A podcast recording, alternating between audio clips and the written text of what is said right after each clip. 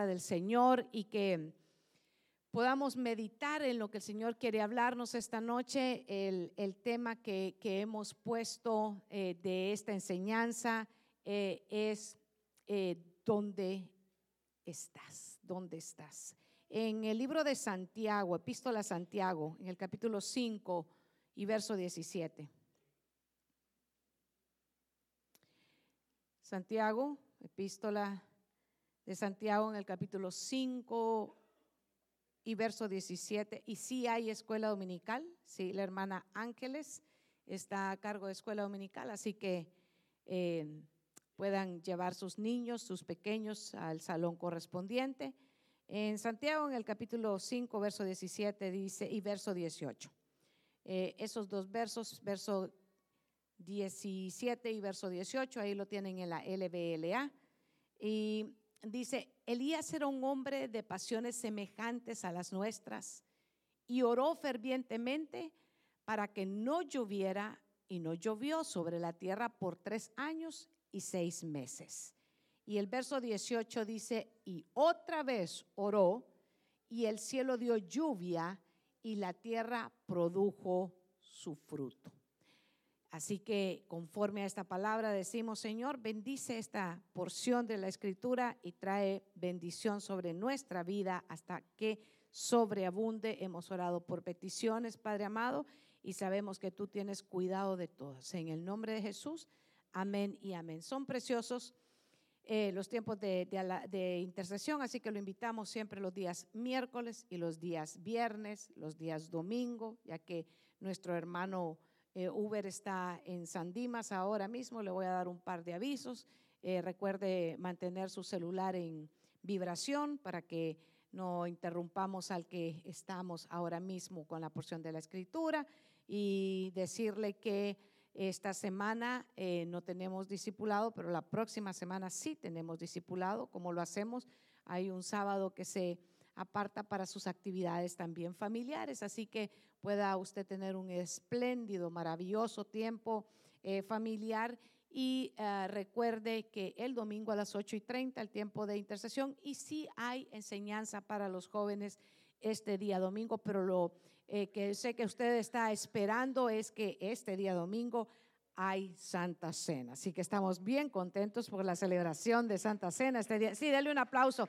Qué bueno que tengamos esa expectación tan grande porque el Señor nos invita, ¿verdad? Y, nosotros estamos dispuestos, así que estamos muy bendecidos. Volviendo a la porción de la escritura de donde vamos a tomar y donde vamos a partir esta noche, eh, está hablando del profeta nada más y nada menos que del profeta Elías, un profeta de fuego, un profeta, un hombre de Dios, eh, el cual eh, marcó mucho el tiempo en el que Israel estuvo por un periodo eh, descarriado, por un periodo de tiempo en el cual cada uno de, ellos estaba buscando la adoración a otros dioses. Pero en esta porción de la, escritura eh, encontramos al, profeta eh, Elías y, se refiere Santiago que, que em, en este momento dice,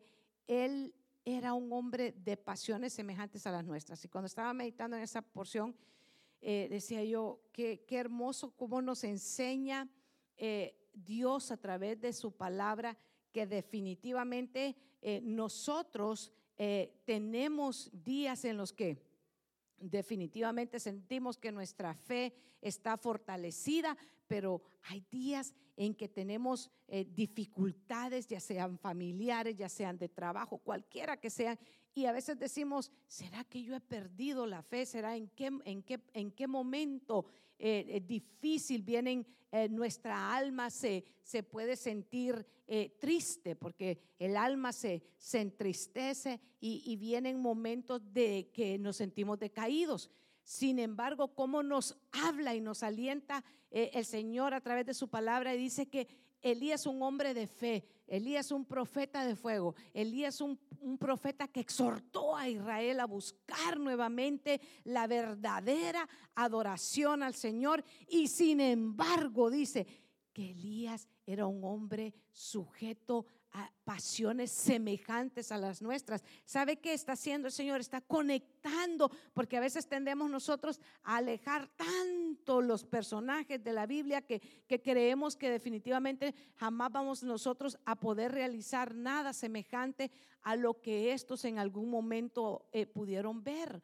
Pero, pero me gusta mucho porque el Señor nos dice que a pesar de sus, de sus pasiones, a pesar de todo eso, dice que él oró, pero fervientemente, y eso eh, provocó milagros en, la vida del profeta eh, Elías. ¿Y dónde lo encontramos? Le diría yo a los, a los jóvenes de, eh, cuando les enseño dónde vive, dónde vive el profeta Elías, y lo encontramos en primer libro de Reyes, en el capítulo 19 y, verso 9. Ahí encontramos a este profeta de fuego. Así que venga conmigo y lo encontramos en este momento e, exactamente conectando lo que está hablando Santiago. Está hablando de que era un hombre sujeto a pasiones como las nuestras. Ahí entró en una cueva y pasó en ella la noche. Y he aquí, vino a él palabra del Señor y le dijo, ¿qué haces aquí, Elías? ¿Qué haces aquí? Y me gustó mucho porque la pregunta que cuando el Señor le pregunta algo a uno, definitivamente que es porque quiere, ¿sabe qué? Restaurarnos. De la misma manera le preguntó a Jacob, ¿cuál es tu nombre después de que él había luchado con él? Pero no porque Dios no supiera que, que él se llamaba Jacob, sino porque quería que Jacob confesara verdaderamente que quién en realidad era él. él. en ese momento está en una posición que era un engañador. De la misma manera le pregunta a Jonás cuando está, ¿sabe qué? Enojado porque Nínive ha sido rescatado y le dice, ¿tanto te enojas, Jonás? ¿Tanto te enojas? ¿Te enojas porque, porque una calabacera se marchitó?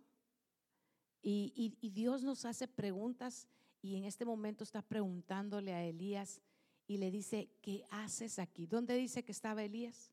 Estaba metido en una cueva.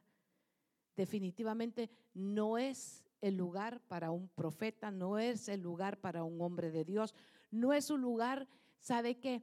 Para estar eh, buscando en medio de, la, de, la, de la, la presencia del Señor, especialmente porque venía de tener una gran victoria. Una gran victoria. ¿Cuál era la victoria que él había alcanzado? recuerde, había derrotado a todos los profetas de Baal, los había dejado expuestos, que todos ellos eran falsos, y había descendido fuego del cielo y había hecho un holocausto en el cual el Señor se había agradado y todo Israel y su corazón de Israel se había vuelto al Señor, había alcanzado, ¿sabe que Una victoria tremenda. E inmediatamente después vienen los rumores. ¿Alguien alguna vez ha escuchado rumores? ¿Sí? los rumores son tremendos. No le haga caso a los rumores. Por los rumores mucha gente ha terminado muy mal. Han empezado bien, pero han terminado. Dicen que tal y tal cosa. Y generalmente cuando alguien le viene a contar a usted y le dicen esas palabritas, dicen, por lo general vienen de un chismoso y eso no es verdad. Entonces eh, le, llegaron a decir a, a Elías, ¿sabes qué dicen? Que la Jezabel dijo que ahora te vas a morir tú también. Y entró temor en el corazón, porque Elías era un hombre sujeto a qué? A pasiones semejantes a las de quién? A las nuestras. Y entró miedo y entró temor el perfecto amor de Dios dice que echa fuera todo temor. Así que en el nombre de Jesús, ¿verdad? Tenemos que ir entendiendo que el temor es una potestad que no viene del Señor. Y sin embargo, muchas veces por temor tomamos malas decisiones. Y esta es una mala decisión porque el Señor le dice, ¿qué haces aquí, Elías? Elías está metido en una cueva. Una cueva no es un, un lugar, sabe que hospitalario, es inhóspito, es un lugar húmedo, es un lugar oscuro. Y sin embargo, él se ha ido a refugiar a un lugar incorrecto y el Señor lo está confrontando con amor, pero es una, una pregunta confrontativa y le dice, ¿qué haces aquí?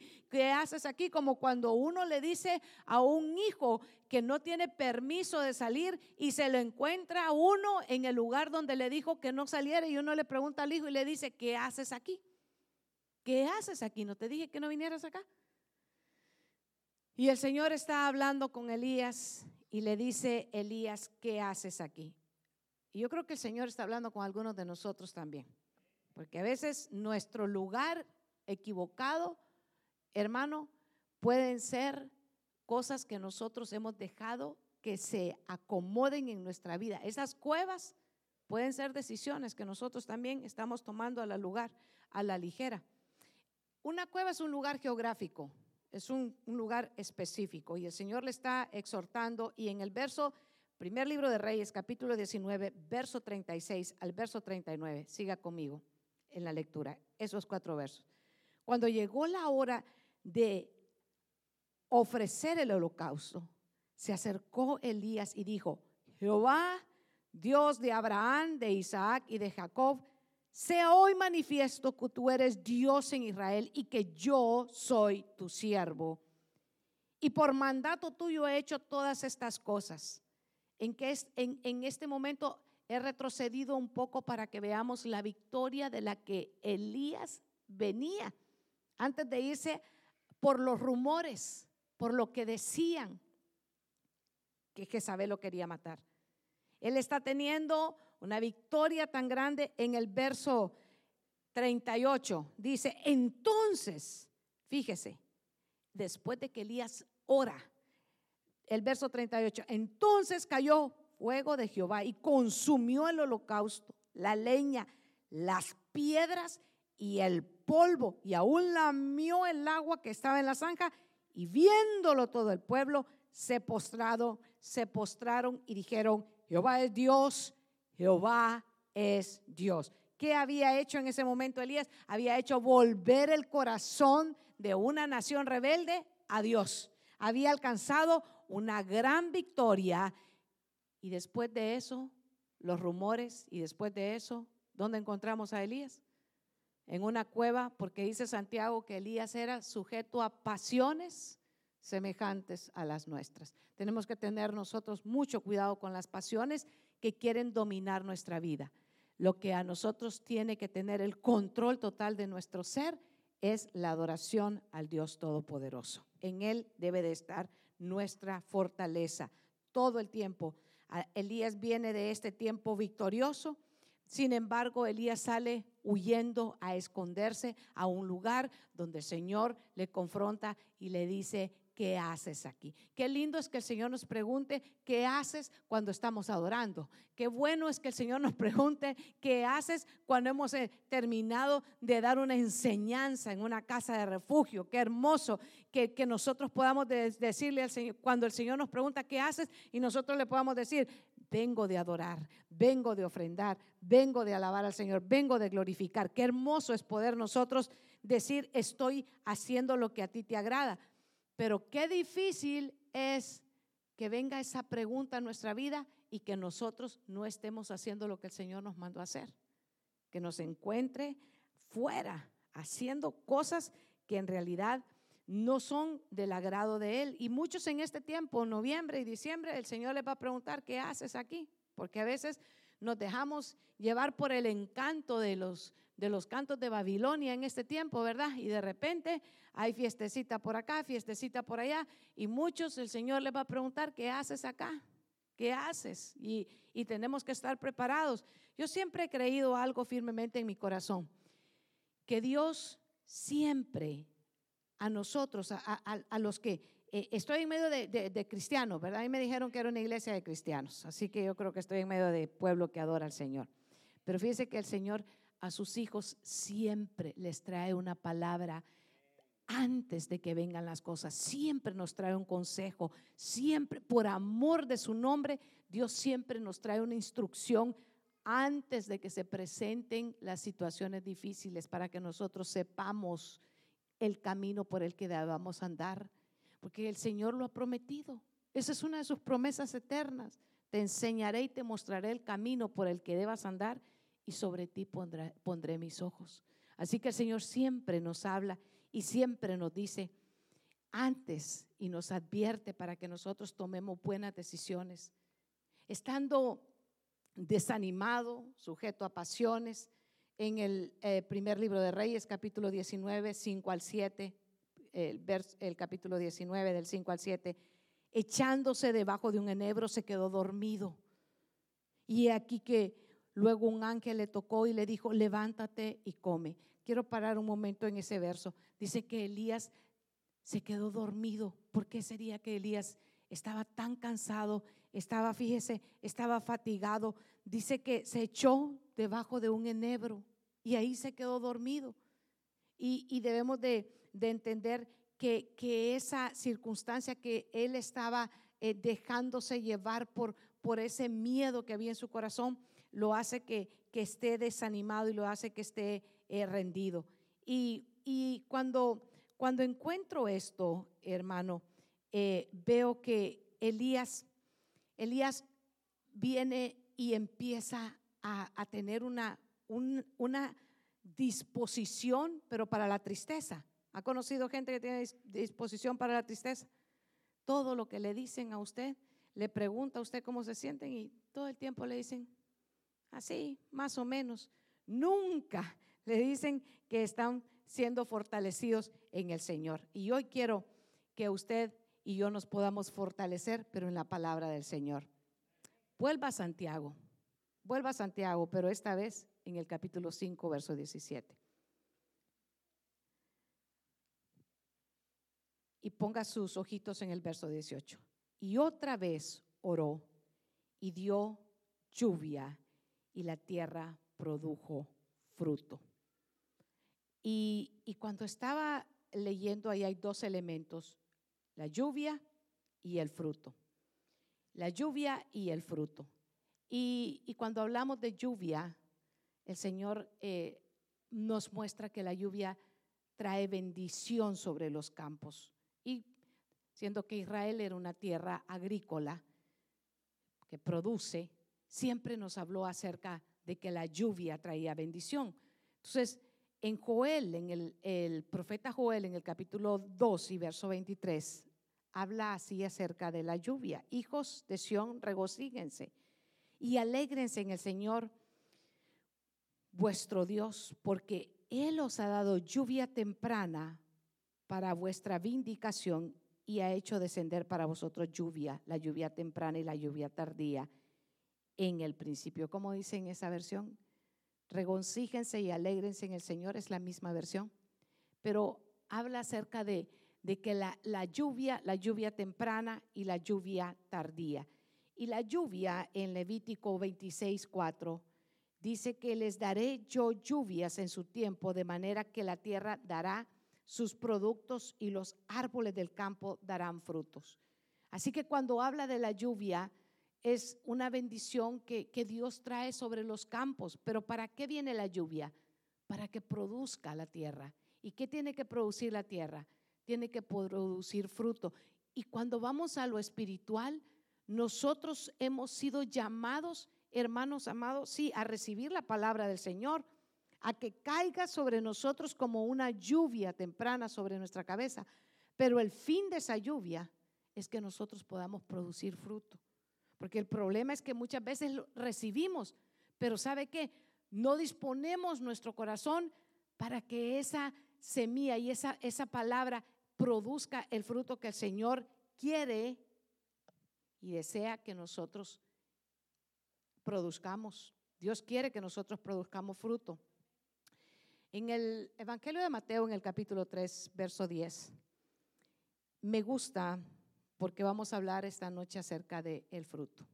Vamos a hablar acerca de esa lluvia de la cual el Señor le mostró su bendición al profeta Elías, aún que estaba, ¿sabe qué? Desanimado. Pero, y la hacha ya está puesta a la raíz de los árboles. Por tanto, todo árbol que no da buen fruto es cortado y echado al fuego. Y cuando nosotros vemos esta porción de la, de la escritura, dice, está hablando de los árboles y de los árboles que no dan fruto. Y usted sabe muy bien que el Salmo 1 y el profeta Jeremías hablan y nos comparan a nosotros como árboles plantados junto a corrientes de agua que dan su fruto en su tiempo y que su hoja que no cae. Entonces compara a los seres humanos como árboles, pero como árboles que dan fruto. Pero hay árboles que no están dando fruto. Y esos árboles dice que serán cortados y que serán echados a dónde? Al fuego. Y, y es necesario que ¿qué tiene que venir primero para que nosotros produzcamos fruto? Tiene que venir la lluvia sobre nosotros. Tenemos que permitir que nosotros venga ese torrente de Dios, que venga esa lluvia sobre nuestra cabeza y que nosotros podamos empezar a producir, pero a producir fruto. ¿Y para qué va a servir ese fruto? ¿Para comérselo el, el árbol? ¿Se come su propio fruto? ¿O no es más bien que el fruto sirve para que aquellos que están, en este caso, primero nuestra familia y nuestra familia en la fe, puedan ser edificados con el fruto que nosotros estamos dando? Y tiene que ser un fruto que sea de bendición para otros, porque nosotros no hemos sido llamados a comernos nuestro propio fruto, pero para que nosotros demos fruto, para que nosotros no seamos cortados, para que nosotros no seamos echados al fuego, nosotros primeramente, ¿sabe que Tenemos que permitir que la lluvia, que es la palabra de Dios, venga sobre nuestra vida y podamos nosotros empezar a producir y no quedarnos estériles, porque al quedarnos, hermanos, sin nosotros dar fruto, estamos prontos a ser cortados, estamos prontos a ser desechados y definitivamente tenemos que decirle al Señor que esa lluvia empiece a producir en nuestra vida. Lucas en el capítulo 13, verso 7 dice, y les dijo esta parábola. Sabe que el Señor enseñó mucho al pueblo a través de parábolas, cosas que, que eran sencillas para que las pudiéramos conectar. Cierto hombre tenía una higuera plantada en su viña y fue a buscar fruto de ella y no halló. Y dijo al viñador, mira, hace tres años que vengo a buscar fruto en esta higuera y no la hallo, cortadla. ¿Por qué ha de cansar la tierra? Entonces respondió y le dijo, Señor, déjala por este año todavía hasta que yo cabe alrededor de ella y eche abono. Ahí, está hablando de una, de una vid que, que no está produciendo, que solamente está ocupando un espacio. Pero a mí lo que me, me, llamó mucho la atención, hablando del fruto y hablando de la producción y hablando de la bendición, ¿sabe qué es? Que el Señor lleva los tiempos contados. Y ahí está diciendo, ya van tres años que vengo a buscar fruto. O sea, el Señor está llegando, está tocando y está observando y no está dando fruto a aquella vida. Y le está dando otro espacio, le está dando otro tiempo y le está dando oportunidades, porque Dios es el Dios de las oportunidades. Dios es un Dios, sabe qué bueno y maravilloso que nos está dando un tiempo y nosotros tenemos una oportunidad bien grande ahora mismo porque estamos en el tiempo de la gracia porque el Señor ha permitido que este tiempo, todo aquel que le busca y que le recibe, le acepta de corazón, hermano, puede ser salvo. Pero ese tiempo va a llegar un momento que también el Señor está contando los tiempos. Y fíjese que a esta a este hombre que llega le dice una higuera está plantada y está contando los tiempos y le está diciendo, bueno, hay que cortarla porque ya he venido tres años y sin embargo aquel está pidiendo una extensión. ¿Alguna vez usted ha conocido ir a pedir extensión? Generalmente se da para aquellos que están atrasados en deudas y piden una extensión en los bancos y le dice, en este momento no puedo pagar, pero puede extender el plazo. Bueno, aquí hay un plazo que ha sido extendido por cuánto? Por un año. Pero en ese plazo de un año, ¿qué es lo que va a pasar? Le dice que va a poner abono. ¿Para qué? Para que produzca. ¿Para qué? Para que dé fruto. O sea, le va a poner abono. Pero no es que le extendió el tiempo para que quede estéril, sino para empezar a producir. Es el tiempo en el que nosotros pongamos, ¿sabe qué? No abono natural, sino espiritual sobre nuestra vida para que nosotros empecemos a producir también. Pero ¿qué vamos a producir? Todavía es el tiempo, todavía el Señor sabe que dónde está el abono espiritual, está en la palabra. ¿Cómo, ¿Cómo se abona nuestra vida espiritual cuando nosotros nos exponemos a la palabra, pero la obedecemos? Que no seamos oidores olvidadizos. Ah, estuvo bien bonito el servicio del domingo, en la mañana, viera qué bonito, pero, pero en la tarde no lo practicamos. En la tarde ya se nos olvidó y en la tarde ya venimos y se nos sale, ¿sabe qué? Aquella forma de, carnalidad en, en, el actuar y empezamos a olvidar lo que Dios ha plantado en nuestra vida. El abono espiritual es mantenerlo, pero ¿para qué? Para que demos fruto. Y usted sabe que se habla en la palabra de, del Señor de lo que es el fruto. ¿Cuál es el fruto que Dios quiere que nosotros demos? ¿Cuál es el fruto del Espíritu? Es amor. Es amor, el fruto del Espíritu es amor. Y de ahí viene qué?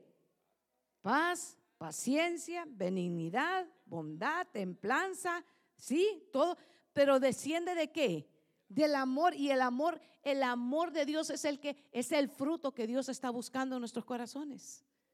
Pero a veces nosotros, ¿sabe que? Ay, sí, eso es, es como para irlo a enseñar, dice, para, está bueno para enseñárselo a los chiquitos de, escuela dominical. Pero ese fruto es el que Dios está buscando en nuestra vida. Porque el árbol que no da fruto, ¿qué va a hacer? Va a ser cortado. Tenemos que aprender eh, que, que ese abono espiritual que Dios está poniendo semana a semana, enseñanza tras enseñanza, hermano, nos, nos dicen, mire, vaya, comparta la palabra eh, a, fulano, eh, compártale el, el, evangelio. No, no puedo porque no me sé todo, no me sé todas las epístolas de Pablo. Ay, hermano, ¿cuándo se las va a aprender todas?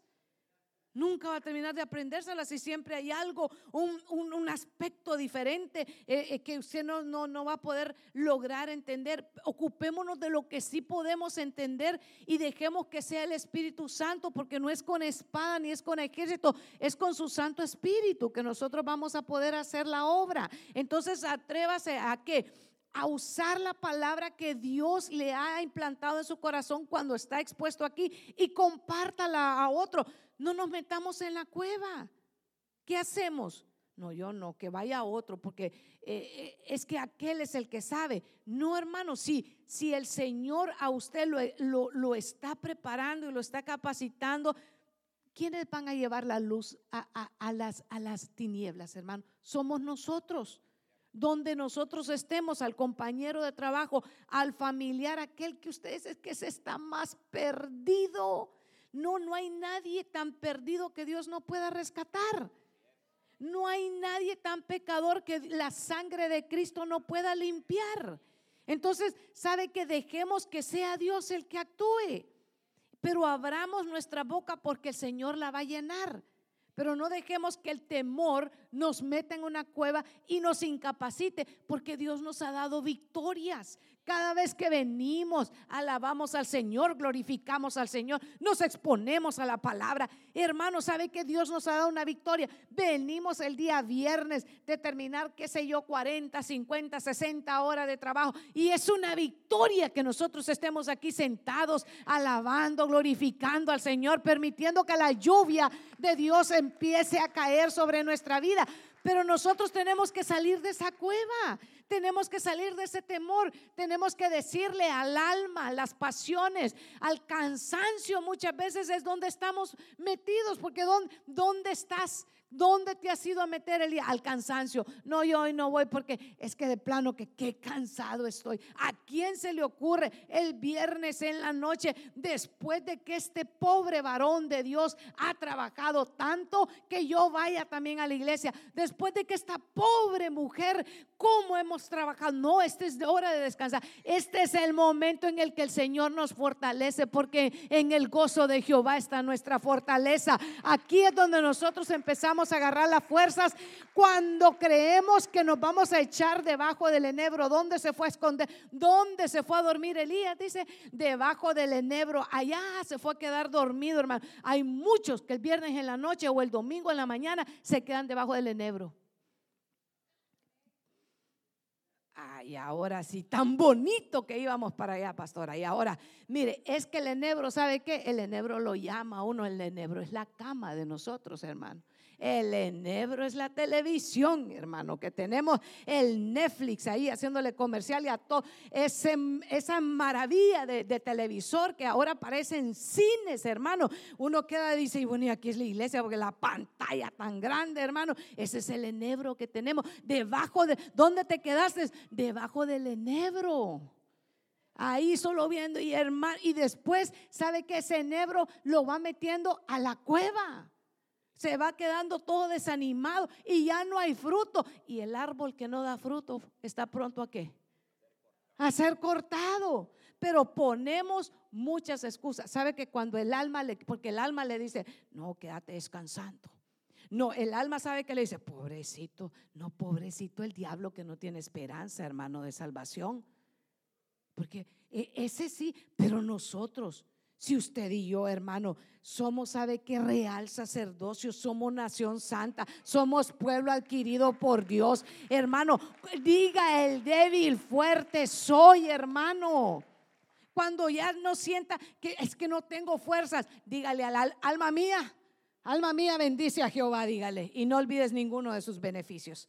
Alma mía, deja de estar inventando que te vas a quedar debajo del enebro. Alma mía, deja de hacerte la pobrecita o la víctima. Aquí no hay víctimas, aquí hay vencedores, porque en Cristo Jesús el Señor ha dicho que somos más que vencedores. Así que sacudámonos, hermano, de esas actuaciones que casi no ganamos los premios Oscars nosotros mismos porque nos quedamos maravillados diciéndonos, compadeciéndose, no se compadezca de usted mismo, más bien dele gracias al Señor, porque la bondad y la misericordia del Señor nos tiene hasta aquí. Y cuando sienta que no tiene fuerzas, hermano, pídaselas al Señor. Porque Él se las va a dar, hermano. Y cuando sienta que no tiene sabiduría para ir a compartir la palabra, dígale, Señor, tú has dicho que das sabiduría al que te la pide abundantemente y sin reproche. Entonces no, no limite por el temor, porque lo que tenemos, hermano, que nosotros tenemos que hacer es vencer ese temor. Cuando, cuando Dios eh, nos da, hermano, habilidades, usted y yo tenemos habilidades, pero tenemos dones también, hermano. Y hay que ponerlos al servicio del Señor porque ese es el fruto. Ese es el fruto, que el árbol no se come el mismo, esos dones que usted tiene. Y, usted de repente ni cuenta se da porque a veces estamos dormidos, porque a veces estamos desanimados. Y uno se puede desanimar porque Elías se desanimó y Elías era un profeta. ¿Qué venía de hacer, hermano, de tener una gran victoria? ¿Qué había logrado? Que hasta las piedras, dice que el agua, todo, y como decía Israel, Jehová es Dios, Jehová es Dios. Se había hecho toda la nación, hermano. Un avivamiento. Qué hermoso, ¿verdad? El avivamiento. Qué hermoso es estar aquí en la casa del Señor cuando hay gente que está avivada, cuando hay gente que está adorando, cuando hay gente que está intercediendo. Usted entra y usted dice, qué hermoso se siente en la casa del Señor. Pero ¿sabe por qué es? Porque Dios tiene esa, ese gozo en medio de nosotros, porque el avivamiento está en medio de nosotros cuando el Espíritu Santo, ¿sabe que Está ardiendo en nuestro corazones. Pero hermano, a veces estamos como Elías desanimados por rumores. Es que sabes qué dijeron. Dijeron que, que, que tú y empezamos a creer las cosas que la gente está diciendo. Le voy a contar, porque ah, para Lucas eh, eh, en el capítulo 13, verso 8, que le quiero contar una anécdota de unos rumores. Un día fui a, Allá en la extierra mía, hermano, había una situación, llegué a, comprar, estaba en el, mercado y de repente encuentro que cuando yo voy entrando, toda la gente está cerrando los, ya ves, los puestos de venta. Yo decía, qué raro si son las 3 de la tarde porque están cerrando tan, tan temprano. Yo quería comprar flores y quería comprar verduras y, y volteaba a ver y toda la gente cerra, pero estaban cerrando estrepitosamente, rápidamente. Y, y entonces, eh, y yo les dije, pero, pero ¿por qué están cerrando? Y son las 3 de la tarde es que vienen, me decían los mareros. ¿Sabe qué son las maras, verdad? Sí, sí, sabe. Y entonces, es que, y sí, dicen unos ya, algunos que les han robado las casas, va, y sí saben lo que. Y entonces, y yo le decía, ¿y dónde vienen? Allá, de allá vienen. No, pero ahí no pueden venir porque de ahí vengo yo, Leo, yo no, yo no ando en esas vueltas. Así que de ahí, no, es que de ahí vienen. Se había corrido un rumor, hermano y la gente estaba atropellándose unos con otros porque el rumor era que venían y que les iban. Y ya me quedé yo en el, en la, ahí, cuidando de los puestos a todos, ¿verdad? Yo viendo ahí, bueno, dije yo, voy a esperar que vuelvan todos porque de allá no vienen, dije yo. Y ahí tranquila, allá como a la hora y media de estar en el carro, ya empecé a ver que ya empezaban las señoras a sacar todo otra vez y ya dije, bueno, hora y media me costó este, este rumor, dije yo, esperando a que se les pasara el rumor, pero los rumores pueden ser terribles, hermano, y pueden desanimar a la gente. Lucas en el capítulo 13 y verso 8, estamos hablando acerca del fruto. Entonces respondió y le dijo, Señor, déjala que este año todavía, hasta que yo cabe alrededor de ella y eche abono. ¿Y qué, de, de qué está hablando? El abono, ¿qué es? La palabra de Dios sobre nosotros. Busque Filipenses 4:19. Ahí es donde me quedé, por andarle contando los rumores. Filipenses 4:19. Me gusta, eh, lo traje en, lo puse en dos versiones y me gusta lo que dice el apóstol Pablo aquí. No es que busque dádiva en sí, sino que busco fruto que aumente en vuestra cuenta. Mire, me gustó la Dios habla hoy, no es que yo esté cobrándoles. Mire, lo que quiero es que ustedes lleguen a tener más en cuenta delante de Dios. Fíjese que qué lindo. Y es el fruto que es también entonces. Fruto es la ofrenda. Fruto es la ofrenda.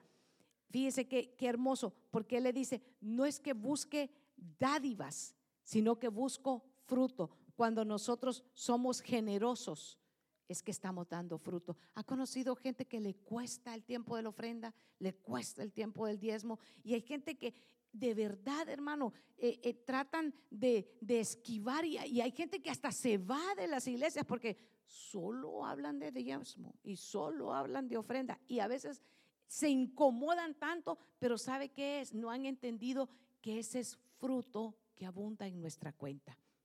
Fruto es del que habla, mire qué lindo, en Jeremías capítulo 17, verso 7 y verso 8. Tenemos que dar fruto, tenemos que estar en el lugar correcto. ¿Dónde te has metido? En la casa del Señor. Nosotros no estamos metidos en la cueva, estamos metidos en la casa del Señor. Por lo tanto, tenemos que aprender a dar fruto. ¿Por qué? Porque la lluvia, la palabra del Señor está cayendo sobre nuestra vida y nosotros somos buena tierra y hemos sido comparados a árboles y los árboles que están junto a las corrientes de agua sí dan fruto y usted está, sabe que la corriente de agua es la palabra del Señor sobre nosotros. Jeremías en el capítulo 17, verso 7 y verso 8. Bendito el hombre que confía en el Señor y pone su confianza en Él. ¿En quién tiene que estar nuestra confianza? En Dios Será como un árbol plantado junto al agua. Mire, cómo, cómo nos lleva igual que el, Salmo 1, que extiende sus raíces hacia la corriente y no teme que llegue el calor y sus hojas están siempre verdes. En época de sequía no se angustia y nunca deja de dar fruto. Eso fue lo que a mí me impactó. En época de sequía, todo el año, en otra versión dice todo el año, porque en tiempos malos nosotros no hemos sido avergonzados y en días de hambre nosotros hemos sido saciados. Fíjese que nosotros hemos visto el cumplimiento de esa promesa del Señor. Eh, hermanos, ¿cuántos, para cuántos eh, eh, hemos escuchado el rumor que el año 2020 fue tan difícil? Y es definitivamente yo creo que va a quedar para la historia y todos esos niños que nacieron en el 2020, tremendo, ¿verdad? Porque les van a decir los niños de la pandemia o el tiempo de la pandemia y quedan esas marcas, ¿verdad? Pero el Señor los, va a cambiar y les va a poner los niños de la bendición y no de la pandemia. Pero fíjese, hermano, que está, estaba meditando yo digo, pero Dios, tan maravilloso. Yo creo que aquí se entregaron, yo no sé, más de que 800, 1000, 1200 cajas de, de, de, alimentos. Y, y, desde que inició el tiempo de la, de la pandemia y que eran como un 18, 19 de marzo, recuerdo que dijeron que había que cerrarse y todo, y, y, y nosotros nos quedamos pensando, y en el momento de la angustia, le pedimos al Señor que no dejáramos de dar fruto, que no dejáramos de dar fruto. Y el Señor hizo una maravillosa multiplicación y provisión aquí en esta casa y nadie padeció. Y solo con eso, hermano, decimos, qué hermosa promesa, qué hermoso cumplimiento de la palabra del Señor en nuestra vida. Y muchos, y muchos fueron afectados en su salud, pero ninguno pereció. Y qué hermoso, porque dice que da fruto. El punto que le quiero decir, hermano, es que vamos a dar fruto en medio de tiempo de angustia. ¿Por qué razón se puede dar, se puede dar fruto cuando hay, cuando hay sequía? Porque están las aguas. Y el agua es la palabra del Señor en nuestra vida. Necesitamos mantenernos conectados, separados de Dios, hermano amado. Nada podemos hacer. Usted, usted puede ver que, que, usted puede cortar una matita y de repente por algún tiempo, por algunos días, se van a ver, se van a ver verdes.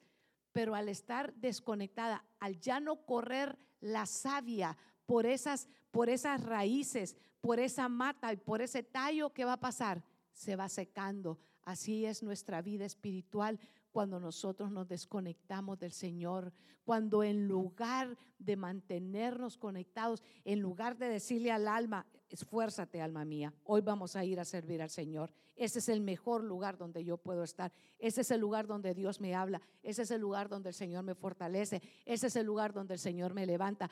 Y es el lugar donde a veces el Señor me exhorta, pero me exhorta y me disciplina porque soy hijo. Y el Señor a los que son hijos los disciplina. ¿Por qué? Porque los ama. Porque el Señor quiere que nosotros demos fruto, porque ¿qué, es lo que pide el Señor? Que nosotros estemos preparados y que demos fruto, porque el Señor va a enviar a sus ángeles también y envía a sus ángeles para buscar el fruto. ¿Y el fruto quiénes somos? Nosotros para ser eh, levantados. Pero ¿qué pasa cuando nos desconectamos del Señor? Hermano, yo conozco muchas personas que empezaron muy bien y terminaron muy mal. Empezaron, hermano, que bien contentos y buscando al Señor, pero de repente vinieron noviembre y diciembre y se desataron las fiestas y se desataron las lucitas falsas, ¿verdad? Porque la luz es Cristo, la verdadera luz es Cristo. Y en las musiquitas y en las vueltas de noviembre y de diciembre, en enero no volvieron a aparecer. Ahí se quedaron enredados en la nostalgia y se quedaron dormidos, ¿sabe dónde? En las piernas del mundo porque así se quedó dormido Sansón también. Se acuerda que Elías se quedó dormido, pero un ángel lo despertó. Pero hay que tener cuidado de no irnos a dormir al lugar equivocado, porque quedarse dormido en las piernas de Dalila, hermano, después termina uno sin visión, termina uno confundido. Y debemos de tener mucho cuidado con eso. Y se lo digo ahora, hermano, porque yo entiendo, yo entiendo que nosotros somos, tenemos pasiones el alma de nosotros muchas veces va a querer lo contrario de lo que el Espíritu Santo nos está hablando a nosotros. Porque a la verdad, hermano, hay una lucha interna en nuestra vida, pero la única manera de prevalecer es cuando entendemos que el que pelea nuestra batalla no somos nosotros, sino que es Cristo Jesús. Porque Él lo ha dicho, mayor es el que está con nosotros que el que está en el mundo. Yo entiendo que Juan 15, 5 dice, yo soy la vid. ¿Quién es? Jesús es la vid. Juan 15, 5, márquelo en su Biblia. No es pecado marcar la Biblia. Pecado, ¿sabe qué es? Es saber hacer lo bueno y no hacerlo. Eso es pecado. Pero Juan 15, 5 dice, yo soy la vid y ustedes son las ramas, dice esta versión. Y aquella dice en la LBLA, los sarmientos. En, en otra versión dice los pámpanos. Y el que permanece en mí, y eso es lo que yo quiero que usted subraye, como yo en él dará mucho fruto, porque separado de mí, nada. Y subraye nada, nada es nada, nada podemos hacer separados del Señor. Si algo nosotros podemos hacer es cuando estamos unidos a Cristo, es cuando nos exponemos al Señor, es cuando tenemos tiempo de intimidad con el Señor. El alma nunca, ¿sabe qué? Nunca va a decir, ay, qué lindo, hoy es el día de ayuno, ay, qué precioso, ahora es el tiempo de, orar. Siempre va a haber una lucha, pero es mayor, ¿sabe qué? deje que el Señor pelee su batalla y dígale al alma mía, te conviene que nosotros empecemos a orar ahora mismo. Alma mía, te conviene que vayamos a la casa del Señor y empiece yo a adorar. Alma mía, te conviene que me exponga a estudiar la palabra del Señor para que yo pueda dar esta enseñanza a aquellos que vienen a mi casa, porque hoy es el tiempo de, de que voy a compartir esta palabra del Señor y le conviene a usted y a mí que nos expongamos a estudiar la palabra porque la palabra de Dios dice que hace sabio al sencillo. Nosotros podemos ser muy sencillos, hermano, pero si la palabra del Señor está en nuestra vida y si la palabra de Dios es verdad en nuestra boca, como era verdad en la boca de Elías, entonces es cuando cambian las cosas. Entonces es que cuando viene el tiempo de sequía, nosotros podemos ir y podemos hablar en fe. ¿Cuántos sabemos que podemos hablar en fe? Hablamos en fe la palabra del Señor y le podemos decir, ¿sabe qué? Al, al, al tiempo de sequedad, al tiempo de escasez, le podemos decir al tiempo de angustia, no te preocupes, porque los leoncillos se fatigan. ¿Sabe que los muchachos se fatigan y se cansan? Pero los que esperan en Jehová tendrán nuevas fuerzas. Vamos a poder levantar alas como las águilas. Vamos a aprender a correr y no a cansarnos, hermano.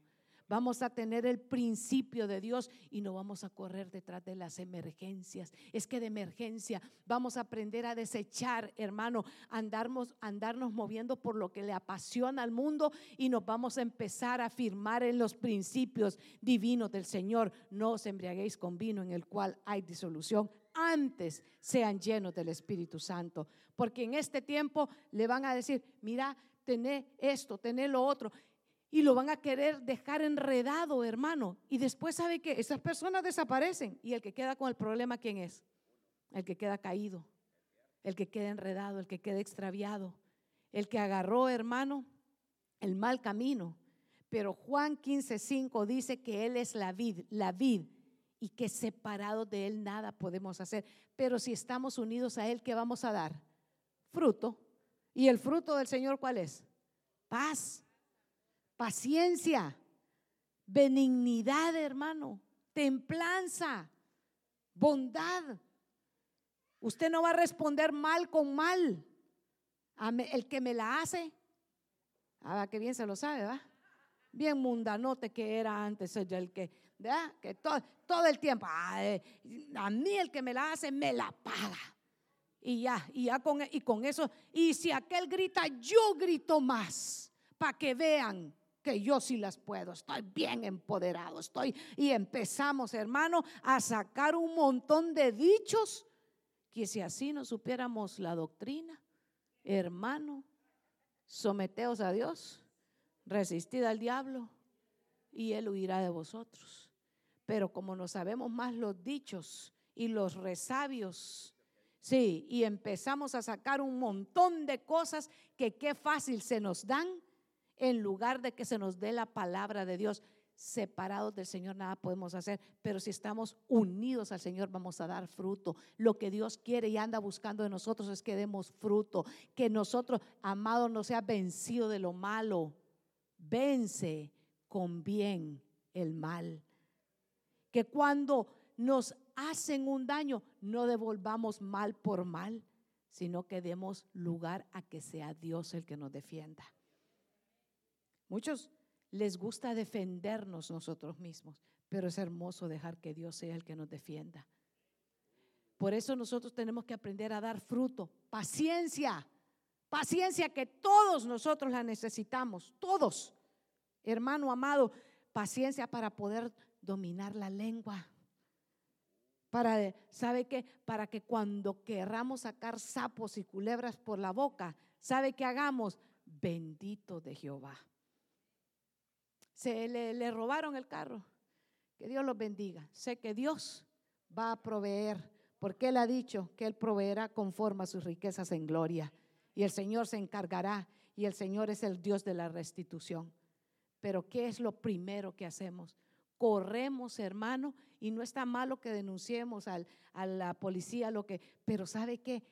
Lo que primero anda buscando el Señor es que demos fruto. ¿Dónde está el fruto que el Señor nos ha mandado a dar? Y yo sé, yo sé que usted probablemente se sabe mejor que yo estos versos.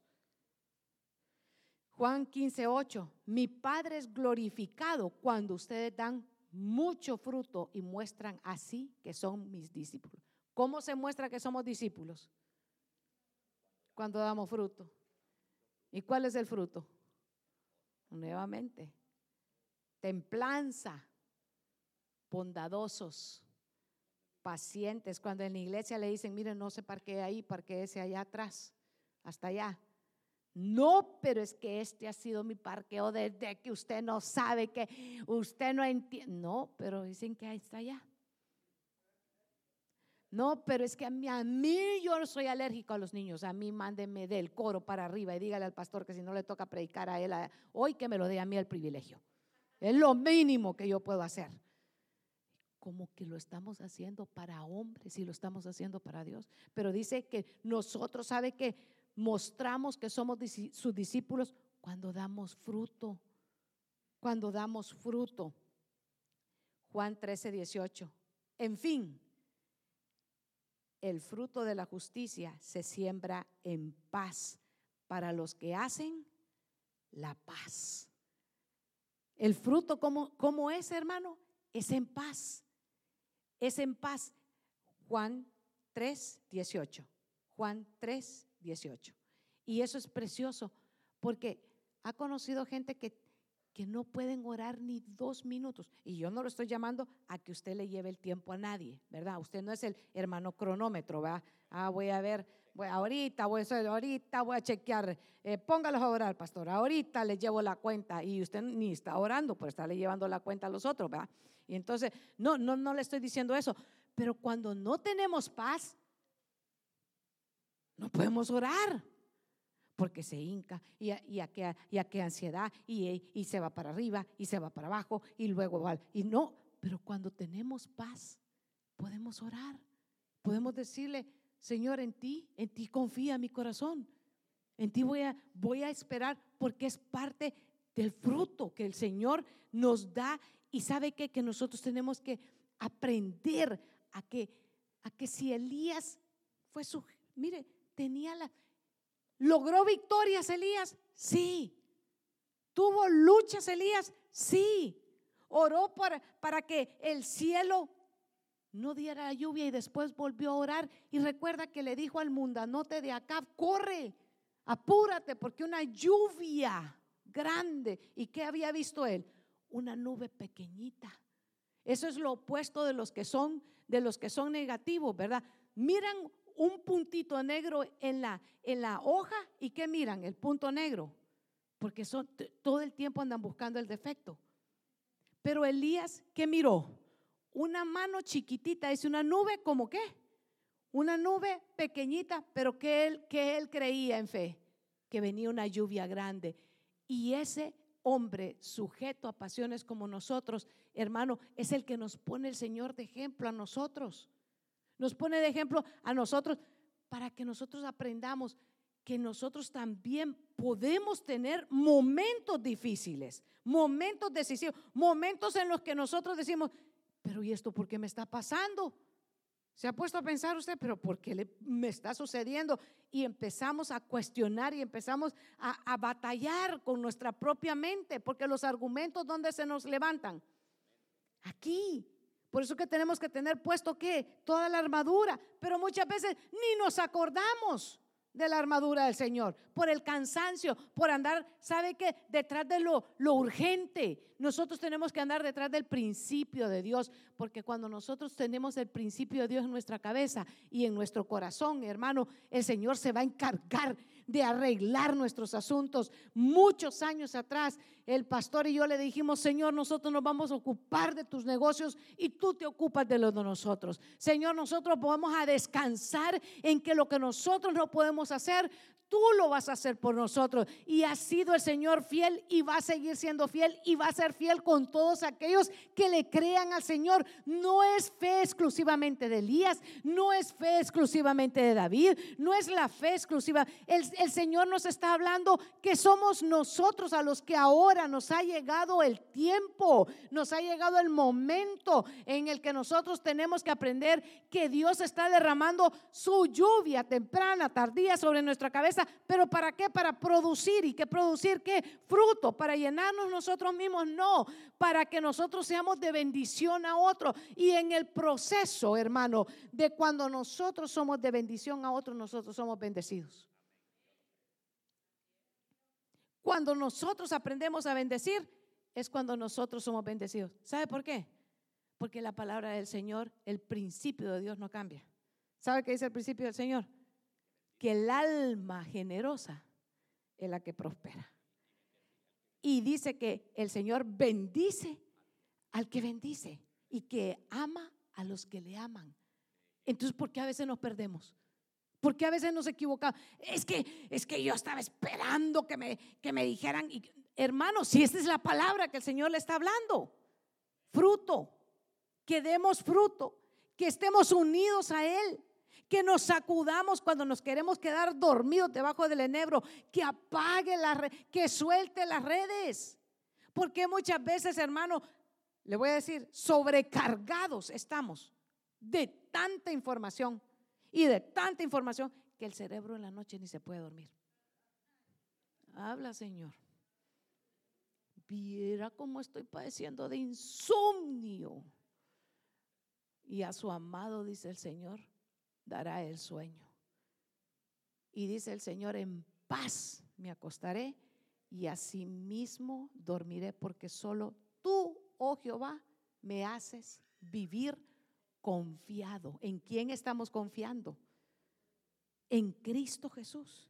Háblele al alma y dígale, alma, pero ¿sabe qué? Suelte también las redes porque está viendo lo que le falta a la fulanita y el otro y cómo posó el otro y que y el plato de comida que comió el otro y que yo yo no entiendo esas modas, ¿verdad? Porque porque digo, ponen al pescado así todo frito y, todo y digo, no, más bien ahí da lástima el pescado, ¿verdad? Pero pero pero hermano, estamos sobrecargados de las redes, viendo tanta información que cuando son las 10, 11, 12 de la noche, ¿sabe qué quiere el cerebro? Está todo asustado está, diría, todo atarantado, dirían en, lenguaje coloquial, ¿verdad? Que no, no podemos ni, ni dormirnos.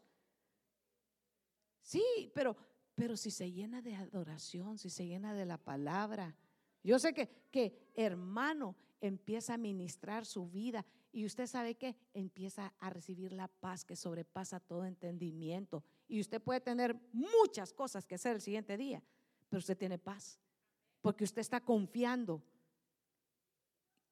el Señor, poneme Isaías 26, 3, hijo, para terminar esta noche.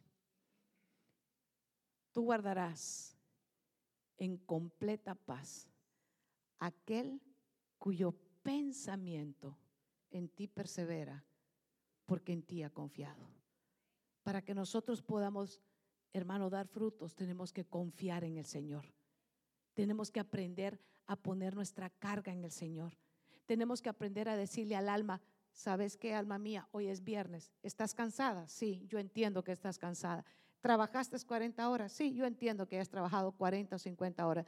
Pero ahora vas a ir a adorar al Señor y te vas a fortalecer porque separado yo del Señor nada vas a poder hacer. Así que el alma no es la pasión la que me domina a mí, es es, Cristo Jesús el que domina mi alma, el que domina mi ser, el que le dice a mi ser, vamos a alabar al Señor, vamos a adorarlo, vamos a exaltarlo. Quisiera que subieran los salmistas y que pudiéramos esta noche pedirle al Señor que, que ¿sabe qué? Que la lluvia del Señor ha descendido sobre nuestra cabeza, sí. Que la palabra del Señor está en nuestra vida y cada, cada viernes, yo sé, este es el turno, hermano, de la primer vigilia y yo sé que la primer vigilia a veces, hermano, cuesta. Y si es la segunda y la tercera y la cuarta, que la cuarta empieza de 3 de la mañana para allá, hermano, a la hora que uno le toca predicar en la cuarta vigilia, todo el mundo está dormido. Y no solo le pasa a uno de predicador, si el Señor también se le dormían los discípulos y a Pablo también se le dormían. Así que no se extrañe que de vez en cuando uno que otro se duerma aquí, hermano. Si el milagro es que no se duerma. Sí, se puede dormir porque una que otra vez se puede dormir. Si no, no, no, no, es de extrañarse si se le durmieron al Señor y, y si se le durmieron a Pablo ¿Cómo no se le van a dormir a uno, hermano? No, si no hay, no hay problema. Viene de 40, de 50 y esta es la primera vigilia y usted a qué hora se acaba y a qué hora se acaba. Pero ahí es donde usted mire calladito, ahí mire, usted tiene que estar ministrando a su alma y dígale, alma mía, bendice a Jehová. Alma mía, necesitas ser pasado por la lluvia temprana y la lluvia tardía porque yo soy un árbol. Diga, dígale, pero háblele al alma. Dígale, yo soy un árbol plantado junto a corrientes de agua. Yo tengo que dar fruto, dígale. Yo no vengo a la iglesia para, para pernoctar, para, para, para ver, eh, eh, a, chequearle, a ver quién, quién llegó, a ver quién no llegó. No, hermano. Deje que ese trabajo del acusador, ya sabe, ya está ocupado ese puesto, hermano. E, ese puesto no está vacante y aquí no se está buscando ese puesto. Definitivamente que no. El acusador de los hermanos, ¿quién es? El diablo, que Dios lo reprenda. Él es el acusador. Nosotros estamos para dar fruto, para edificar, para levantar, para que aquel que está, sabe que está medio caído y se está queriendo dormir, le da usted así un, un codazo de amor, ¿verdad? No, no, no, no grosero, sino con amor. Le dice, despertate porque estás cayendo debajo del enebro, le dice. Dígale, debajo del enebro te vas a quedar dormido. Yo soy el ángel que te despierta, dígale. ¿Verdad? Pero, pero hermanos amados, para que demos fruto, necesitamos, ¿sabe qué? Que nosotros nos expolgamos a la lluvia y que usted entienda que usted y yo somos árboles. Y que usted entienda que la, la primer, en la vigilia, ¿sabe qué? El tiempo de la noche es natural que en algún momento nos podamos sentir cansados. Es natural porque el cuerpo se cansa. Sí, y, peor si le cantan esas alabanzas cansados del camino. Ay, usted queda, sí, ahora sí ya estuvo que no me levanté de aquí de la, de la silla, dice usted. ¿Verdad? Y, ya, ya queda todo. Pero no, hermano, lo que tenemos que hacer es decirle al alma, yo vine a exponerme a la palabra del Señor. Yo vine a recibir porque yo voy a dar fruto, porque el árbol que no da fruto está pronto a ser cortado y echado al fuego. Y nosotros no estamos puestos para juicio, sino que estamos puestos para salvación. Así que póngase de pie esta noche. Póngase de pie esta noche y nos vamos a alegrar y nos vamos a